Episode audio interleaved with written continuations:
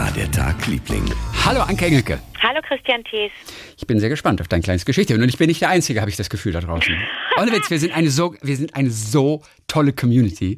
Das ist echt, ich habe das Gefühl, von San Francisco bis nach Indien, das ist einfach so schön zu wissen, dass äh, viele Menschen einfach dabei sind und auch ihre kleinen Geschichten, ich glaube, die Geschichten von, von, von euch da draußen sind, sind schon schöner als unsere. Aber das ist doch super, oder? Das ist Also, toll. Das ist, ja Das ist so toll, wirklich. Das ist doch super. Ja. Ich Ja. habe etwas geschenkt bekommen von einem Freund und das war eingepackt in einem Furoshiki. Er hat es mir extra dazu geschrieben. Einem Furoshiki. Ein Furoshiki ist ein Tuch Furoshiki. und im Grunde ist, wird ein Tuch, das ich jetzt auch wieder benutzen soll, wenn ich etwas verschenke, als Geschenkpapier benutzt, damit wir etwas nicht damit wir das nicht wegschmeißen. Ja. Also ist es aus Und- Papier oder ist das Stoff? Einfach Aus richtigen Stoff. Stoff. Das ist ein Tuch. Ein und Tuch zum Einwickeln. Mhm. zum Einwickeln. Das ist ein Geschenk. Das ist ein Geschenktuch, hat er geschrieben. Und ich soll das wiederverwerten, wenn ich was verschenke. Ja. Und ähm, dann äh, hat er noch so zwei, drei Sachen dazu geschrieben. Unter anderem, ähm, ich bin nicht gut vorbereitet, habe den Zettel nicht hier liegen, aber unter anderem, dass das ursprünglich, das ist ganz lustig, das ist ursprünglich, äh, es ist japanisch, äh, traditionell japanisch und es ist ursprünglich, da, da kommt unser Kulturbeutel im Grunde her.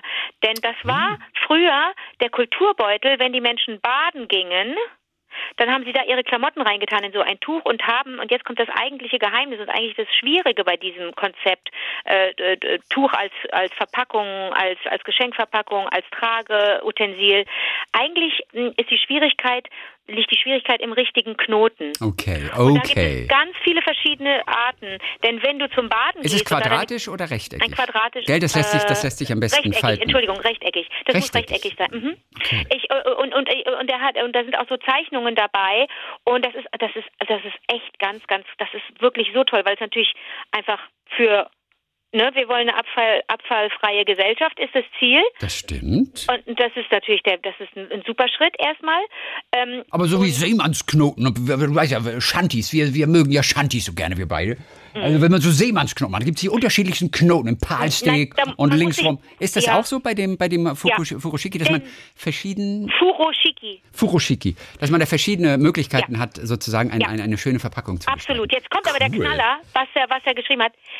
Es, also es gibt verschiedene Knoten, möglich, Knotmöglichkeiten, wie sagt man, Knotmöglichkeiten, ja? Gut. Für die verschiedenen Dinge, die du entweder verpackst und verschenkst oder trägst. Wenn du zum Beispiel zum Baden gehst und deinen Snack mitnimmst und dich für einen bestimmten Snack an dem Tag entscheidest, Mhm. den man in Japan schon mal mitnimmt oder im asiatischen Raum und inzwischen auch hier wird auch hier angebaut, dann musst du dein Tuch äh, dementsprechend knoten. Ich rede von einer Wassermelone. Es gibt äh, Wassermelonen, mh, das ist dann ein bestimmtes äh, zu zu Tsuzumi, glaube ich, ist die ist die Knotenart. Also eine komplette Wassermelone, dann könnte man auch so eine Bowlingkugel da verpacken oder so Ja, als auch. Geschenk. Auch gerne Aber wir reden von der ganzen Wassermelone, Wir eine Runde, so ein Ball. Genau. Und da musst du das Tuch, da legst du, da hast du diese vier Ecken und da knotest du erst zwei nebeneinander liegende Ecken. Und dann äh, äh, ziehst du das so hoch und knotest diese diese beiden entstandenen Knoten musst du dann Mhm. irgendwie miteinander. ver- Also so ganz weiß ich jetzt nicht mehr, habe das Bild jetzt nicht mehr hier. Aber du verpackst natürlich auch und das fand ich so reizend. Du verpackst auch sowas wie ein Paket, ne? Also wenn du eine Bento-Box mitnimmst, in der irgendwelches japanisches Essen ist, wenn du einfach so, wenn du äh, irgendwas längliches mitnimmst, wenn du eine Flasche mitnimmst, kannst du die einpacken in dein in dein Furoshiki. Aber ganz interessant, es war ein eine eine Beschreibung dabei, wenn du zwei Bücher mitnimmst, was ich so reizend fand, nicht zu sagen, ich nehme ein Buch mit, wenn ich jetzt in den äh, in den Park fahre äh, oder spazieren gehe, mich dann hinsetze, nehme ich ein Buch mit, dass ich einmal nein zwei Bücher, die dann im Grunde so nebeneinander liegen im Tuch und dann wird es so geknotet, dass es eigentlich wie so ein wie so eine Handtasche am Ende aussieht. Du kannst dann das über die kannst das Tuch im Grunde das Band des Tuches kannst du über die Schulter tun und die beiden Bücher sind wie nebeneinander unter deinem Arm, wie so eine so eine kurze Handtasche. Also ganz ganz es ist wirklich eine Kunst für sich. Da muss man sich auch mal miteinander auseinandersetzen, wenn man das mal wenn man das machen will. Also ich kann jetzt für mich erstmal mitnehmen, dass ich in Zukunft vielleicht mh, wirklich, ich, ich kaufe sowieso gerne in Second-Hand-Läden Läden oder auf Flohmärkten Tücher, ähm, in, in, die ich irgendwie, in die ich irgendwas einpacke, aber habe es noch nie als Geschenkpapier, habe ich schon mal als Geschenkpapier benutzt? Doch, habe ich auch schon mal gemacht. Wie kam ich denn da drauf? Ja. Und habe einfach so alte Halsbänder aus den 60ern zum Beispiel gekauft, die coole Muster hatten oder aus den 70ern. Da kaufst du zehn Stück für fünf Euro oder so.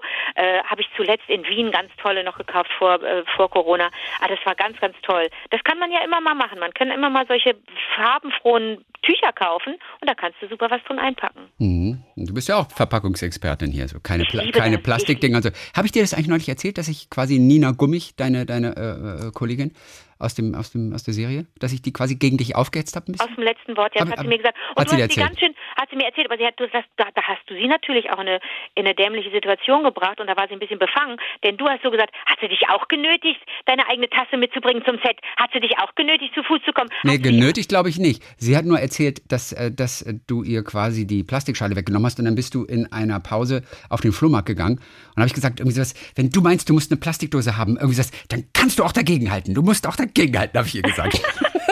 ich weiß nicht, sie fand das super.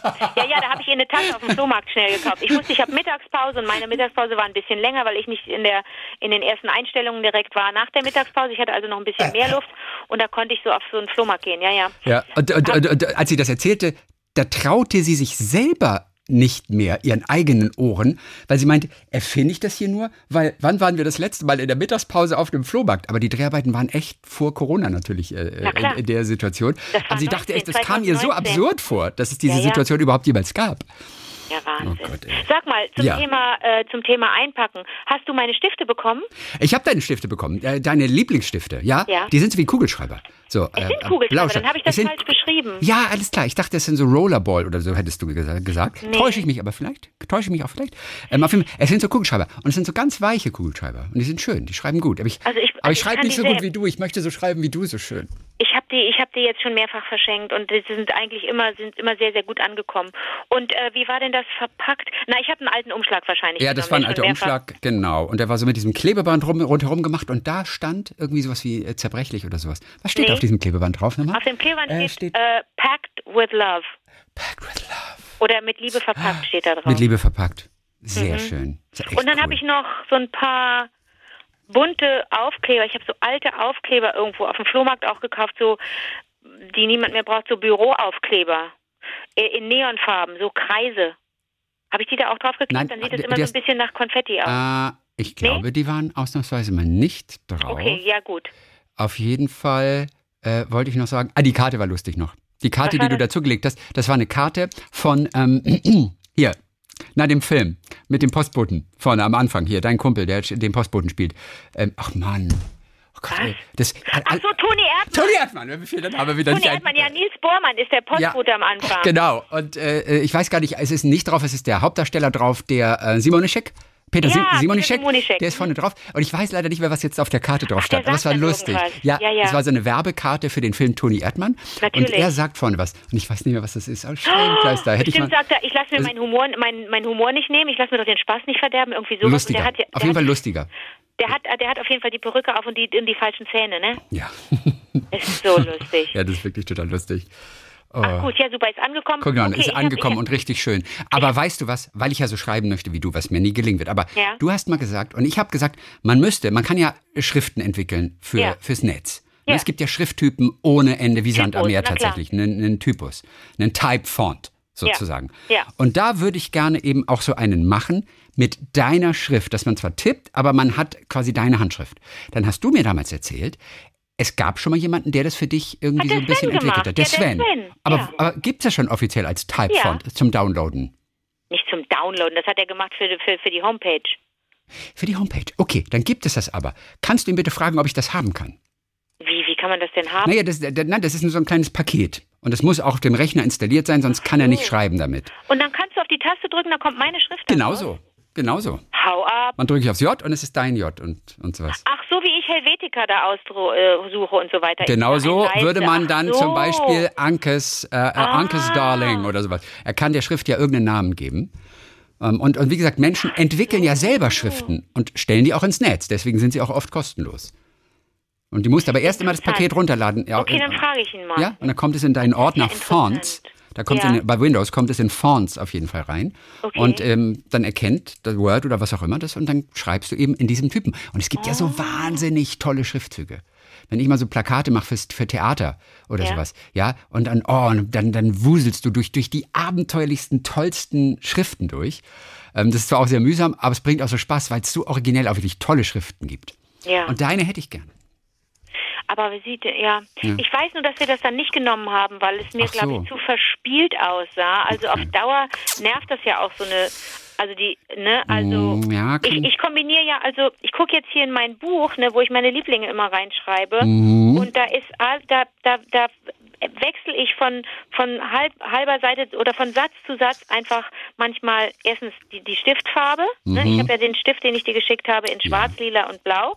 Und ähm, dann wechsle ich zwischen Druckschrift und Schreibschrift, zwischen Großbuchstaben und Kleinbuchstaben Ja. und so weiter. Ja, das würden dann auch verschiedene Typen werden. Bisschen bei dir so, Druckschrift, ah. bei dir Schreibschrift und so. Von Anke Darling okay. würde es verschiedene Typen geben. Ah, okay. Gut, ich frage ihn mal. Gut, mach mal, freue ich mich Mach sehr. ich. Wie läuft dein Tag, Liebling? Ich muss dir ganz kurz von Chris Kraus erzählen. Der ist ja ähm. Filmregisseur, vier Minuten mit Hannah Super Herzsprung, die ja die Mörderin Jenny spielt, die im Gefängnis sitzt, aber ein Wunderkind ist ein musikalisches. Das Super war vier Typ. Minuten, sehr erfolgreich. Die Blumen von gestern war der Film, den er als letztes im Kino hatte. Mit Lars. Genau. Und er ist aber auch ein Romanautor und er, er schreibt wirklich auch ganz tolle Romane. Und er hat mir jetzt erzählt, das lustig ist. Also, es gab ein Buch von ihm, über 1000 Seiten. Das kalte Blut. Ich fand's toll. Die Kritiker haben es in Deutschland zerrissen oder äh, wirklich. Es war ein Flop hier. Ja. Sagt er auch selbst. Die Franzosen haben dieses Buch entdeckt und feiern es seit zwei Jahren. Ach, Der ist also toll. mittlerweile ein absoluter Literaturstar, wenn du so willst, in Frankreich. Äh, komplett irre. Der ist, äh, es gab ja immer, äh, wenn die aus dem Urlaub kommen, wie heißt das nochmal, Rentrée oder sowas? Wenn die Franzosen aus ihrem dreimonatigen Sommerurlaub kommen, dann nennt sich das immer, ich glaube, Rentrée. Ah, ich, mir fällt's nicht ein. Auf jeden Fall, dann gibt's in dieser einen äh, Tageszeitung immer dieses äh, Literaturbeilage. Und die Bücher, die 50 Bücher für den Herbst, die da vorgestellt werden, die sind schon Hits. Und sein Buch, obwohl er komplett unbekannt war bis zu dem Zeitpunkt, sein Buch war auf der Titelseite. Und seitdem ist er ein absoluter Star. Und was er mir erzählt hat, und das war wirklich ganz interessant, das ist anders als in Deutschland. In Frankreich sind die Literaturpäpste, die großen Kritiker, alles selber Autoren. Es sind alle, alles Personen, Ah. die schon Bücher veröffentlicht haben. Und nicht so, so ein drei Käse hoch, der hinterm Schreibtisch einfach mal so schnell mal so ein Buch niederschreibt, weißt du, und zerfetzt und sowas, aber selber noch nie was gemacht hat. Oft sind es ja auch verkappte Autoren, die es nie wirklich geschafft haben und die rezensieren dann. Und du liest ja auch bestimmt ab und zu mal Rezensionen, oder? In, in Zeitungen.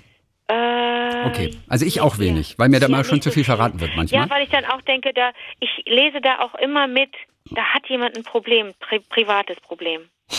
Ja, aber ist es nicht interessant, dass die, die Kritiker in Frankreich alles selber Autoren sind? Das sind alles Kollegen. Finde ich toll. ist eine komplett andere Kultur. Ja. Also mir gefällt das super gut. Ja, Äh, das kalte Blut zum Beispiel, ähm, da, da geht es um zwei Brüder aus Riga, die machen Karriere erst in Nazi-Deutschland und dann als Spione in der äh, Bundesrepublik, die gerade entsteht. Da gibt es noch die Jüdin Eve, die ist äh, mal die Geliebte vom einen und mal die Geliebte vom anderen, also so eine äh, Ménage à trois. Ähm, ist auch wirklich ein tolles Buch, Das kalte Blut. Und warum ich dir das alles erzähle, Ja. weil es so interessant ist, wie die Franzosen die Bücher genannt haben. Also das kalte Blut heißt im Französischen die Arschlochfabrik.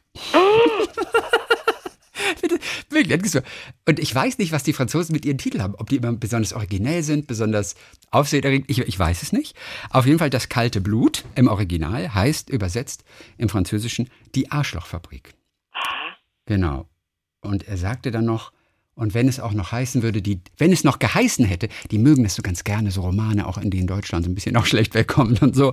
Aber er sagt, und wenn es geheißen hätte, die deutsche Arschlochfabrik, dann hätten sie noch 200.000 mehr verkauft. ja, die Arschlochfabrik. Naja, das Buch, das danach ähm, rausgekommen ist, und das ist jetzt ganz neu in Frankreich, das, das ist Winterfrauen, Sommerfrauen.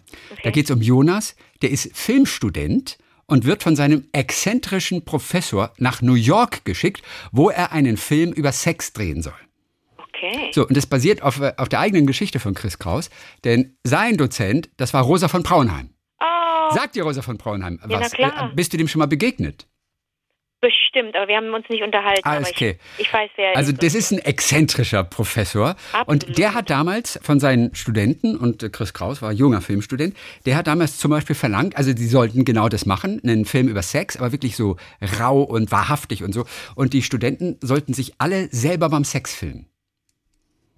Das war so also eine so eine Aktion Ah. von Rosa von Braunheim. Der natürlich, wenn du eine ganz brutale Familiengeschichte hast, dann ist der abgegangen. Rosa von Braunheim hat erzählt. Also Chris hat eine sehr schwere Familiengeschichte und Rosa von Braunheim fand das alles nur noch großartig. Also damit kann man Filme machen. Naja, auf jeden Fall auch in dem Buch. Jodas ist also total überfordert und gerät dann in absurde, abstruse Situationen. Er kommt erst einmal bei einem Dozenten unter, wie auch Chris Kraus, damals im echten Leben, der in einer kompletten Messi-Wohnung lebt. Äh, da gibt's einen äh, zwei Meter großen Mops, wie es heißt, der mal ganz dicke war mit Andy Warhol. Überall Trödelscherben, herumfliegende Zeitungen und alte Handgranaten. Und dann leben noch Tiere in der winzigen Wohnung. Eine verhaltensgestörte Katze, die glaubt, sie sei ein Hund und versucht zu bellen. So, und dann trifft er in diesem Buch auch eine Reihe interessante Charaktere, so wie Nele zum Beispiel vom Goethe-Institut, die ihm helfen soll so ein bisschen. Und dann heißt es über sie, und das ist so schön, deren Lachen viel zu laut für ihren Brustkorb ist. Und deren Kopf schön ist. Aber er könnte auch mal abgeschlagen auf einer Silberschüssel enden. Wunderbar. Also so liebevoll ist es alles beschrieben und natürlich auch immer so schräg. aber warte mal, hast du das gelesen? Ja, na klar habe ich das gelesen. Ich liebe wann Sommerfrauen, Winterfrauen. Oh, das vor ungefähr anderthalb Jahren. Okay. Ich, vor, vor ungefähr anderthalb Jahren. Ja, das ist wunderbar. Oder dann ist auch, äh, Ma ist dann die vietnamesische Freundin von Jonas, die zu Hause in Deutschland auf ihn wartet. Und dann heißt es von ihr, die alles liebt, was kaputt ist. Eine zu kleine Seele hat und ein poetisches Verhältnis zur Realität. Und das finde ich doch schön für jemanden, der ein bisschen flunkert oder übertreibt. Er hat ein poetisches Verhältnis zur Realität.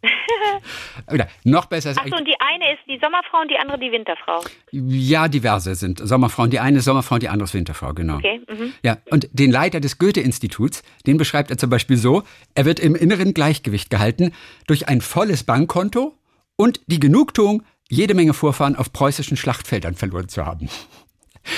Ich finde das so schön, der formuliert so großartig. Und dann zitiere ich noch zum Schluss hier diesen einen Satz, der ist auch ganz interessant. Die Zukunft wird überschätzt. Vor allem gibt es sie ja nie. Sie ist eine Infektion, die man sich in der Vergangenheit holt und in der Gegenwart ausbrütet. Ah, Ist das schön oder ist das schön? das ist Sommerfrauen, Winterfrauen. Und jetzt sage ich dir, was die und- Franzosen aus diesem schönen Titel gemacht haben. Ich Ja. meine, der ist doch nur wirklich schön. Oder Sommerfrauen, Winterfrauen. ja alles gut. Großartig. Bei den Franzosen, Sommerarschlöcher, Winterarschlöcher. nee, bei Franzosen heißt es Ficken und Filmen. Nein. Yes. Aber ist er, dreht dann der Student äh, noch den Film?